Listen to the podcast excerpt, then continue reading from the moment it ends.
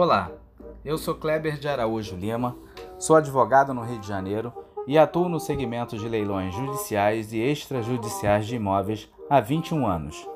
Hoje nós vamos bater um papo para saber se realmente é vantajoso ou não comprar imóveis em leilões judiciais ou extrajudiciais.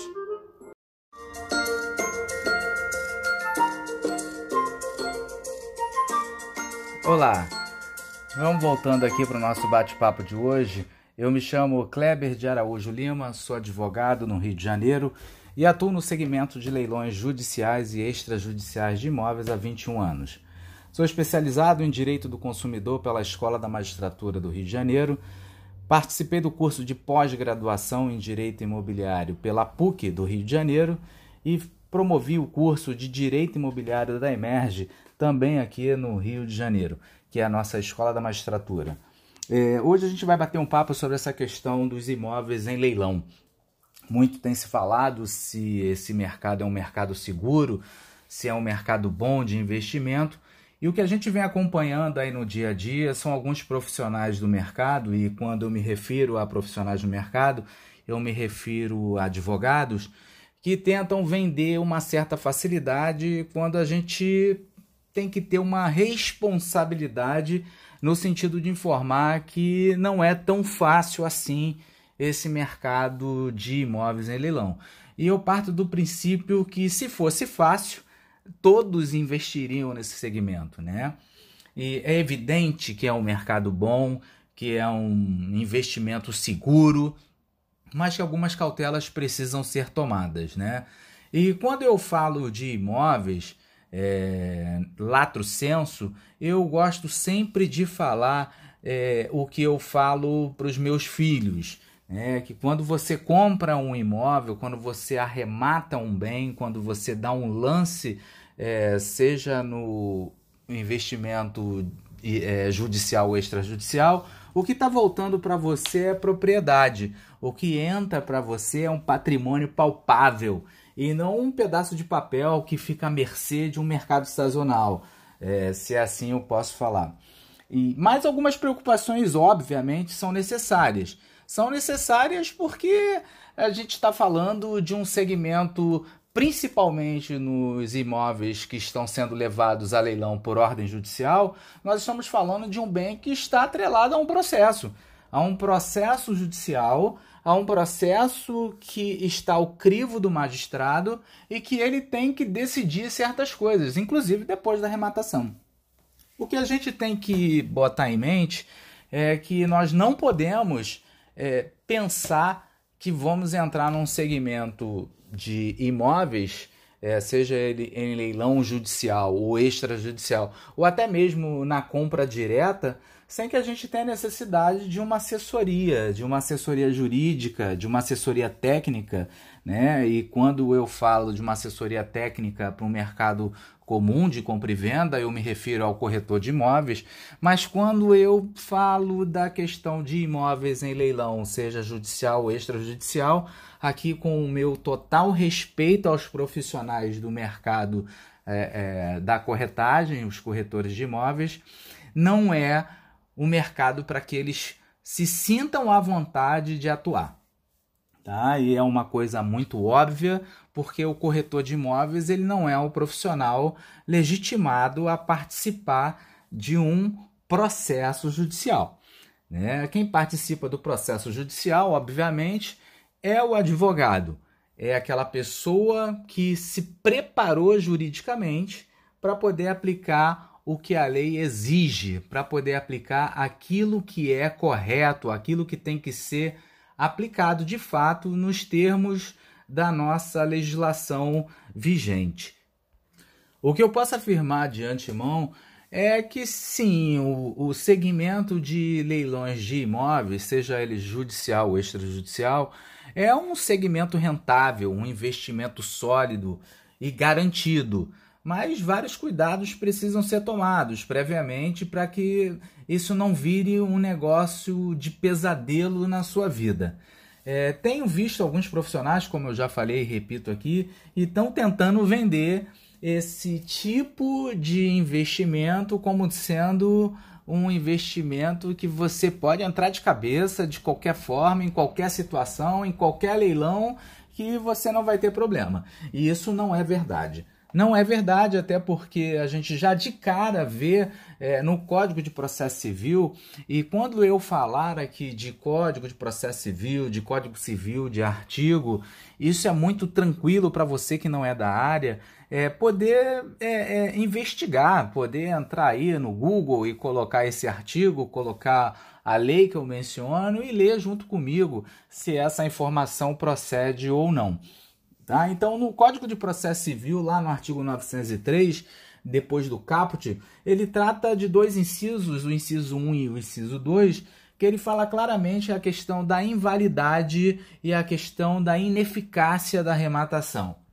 Ora, é, se o próprio legislador trouxe para a gente essas duas condições de invalidade ou de ineficácia da arrematação, é porque após a arrematação, após ao leilão judicial ou extrajudicial, aquele ato pode ser tornado, abre aspas, nulo ou anulável, fecha aspas, de acordo com a situação que ali se apresenta.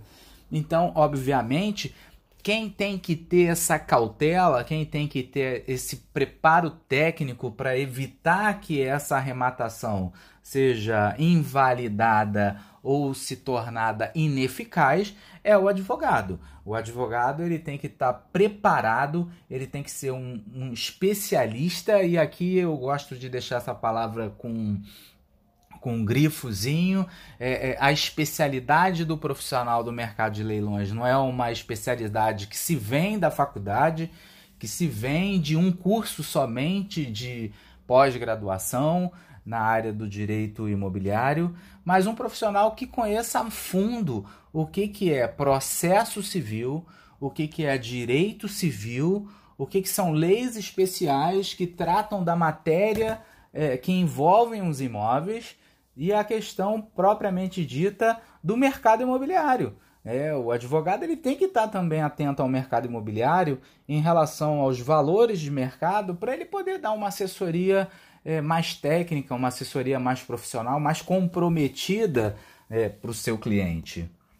Outro detalhe que a gente vem percebendo no dia a dia que alguns magistrados eles simplesmente não olham o processo, eles simplesmente não, não, não, não buscam a, a, a, a satisfação do processo, que é o objetivo de todos os processos judiciais, é, por fim ao processo, então eles não observam que o processo está clamando para um determinado ato jurídico e, e, esse ato jurídico que não é observado pelo magistrado, muitas vezes também não é observado pelo advogado do autor e pelo advogado do réu e às vezes, inclusive, pelo leiloeiro que participa do ato e não vê algumas, algumas nulidades, alguns vícios que podem trazer sérios problemas para o arrematante. Se fala muito de aquisição originária, que a arrematação é uma aquisição originária, que o arrematante não carrega nenhum ônus decorrente da coisa arrematada para trás.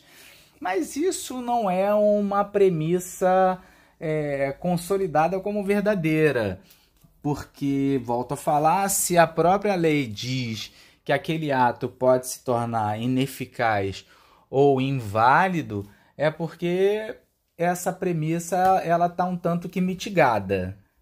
Tenho casos e conheço casos de nulidade da arrematação há mais de 10 anos depois de feita a arrematação. E vem ordem do Superior Tribunal de Justiça determinando o cancelamento da arrematação na matrícula do imóvel. E como é que fica o arrematante depois disso, né? Uma pergunta que a gente vai enfrentar aí no longo dos nossos podcasts. E como é que fica a questão da boa-fé objetiva do arrematante? É, como fica é, é, o judiciário, como fica aquele juiz diante daquela pessoa que comprou em boa fé, a pessoa que foi até o judiciário, acreditou naquele chamamento do judiciário através do edital, dizendo que um bem seria levado a leilão judicial, e dez anos depois essa pessoa se vê sem a condição de, de ter aquela coisa como bem próprio arrematado. Então, a gente vai enfrentar esses assuntos, nós vamos bater um papo é, é, muito, muito aprofundado sobre o tema. É, o objetivo do nosso programa é levar para você uma segurança, uma garantia quando você pensar em investir eh, no mercado de imóveis em leilão. E, e, e, ter certeza que você vai estar assessorado por um profissional que conheça realmente o segmento.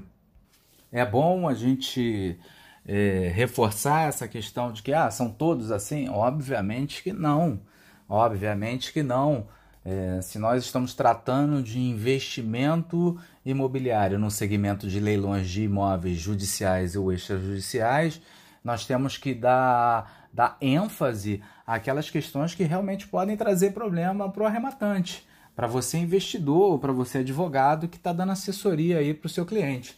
A, nossa preocupação é que você evite de ter problemas, que você possa previamente informar para o seu cliente que não, olha, essa, esse imóvel não é um imóvel é, que eu indique que você participe de leilão, independente de qualquer coisa. É muito comum, é muito comum no meu dia a dia eu ser solicitado para analisar um processo que está indo a leilão por cliente e declinar do interesse de compra, declinar esse cliente do interesse de compra, informando a ele que aquele processo é um processo que não observou algumas formalidades, algumas formalidades que vão de fato trazer um, um, um problema para ele, que possa trazer um problema para ele. E, e, e a nossa função é essa, é não deixar que isso aconteça. Nós, advogados, atuante no mercado imobiliário, temos essa obrigação. É uma obrigação direta, é uma obrigação que a gente, inclusive, responde judicialmente por perdas desse, desse arrematante que confiou no nosso serviço, que confiou na nossa assessoria.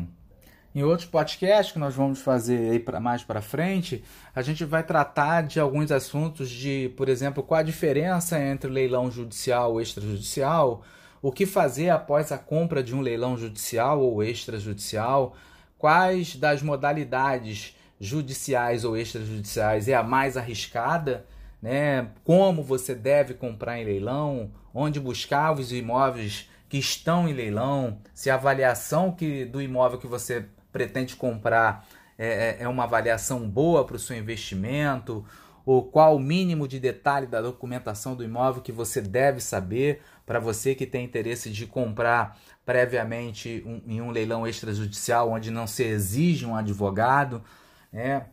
qual o tempo médio de um processo, quais os processos mais arriscados, se a sua arrematação for anulada, se você perde tudo ou não, e qual o limite da responsabilidade do advogado que lhe assessor, assessorará.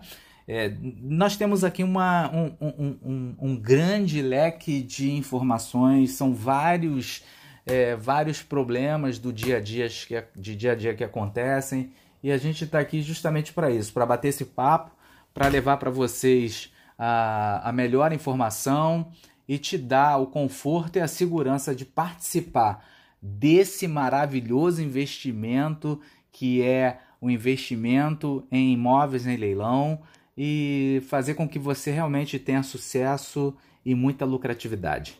Tá? Um grande abraço, foi um prazer conversar com vocês nesse nosso primeiro podcast e vamos em breve apresentar outros aí para facilitar a vida de vocês. Um abraço. Meu nome é Kleber de Araújo Lima, sou advogado no Rio de Janeiro e até o nosso próximo podcast.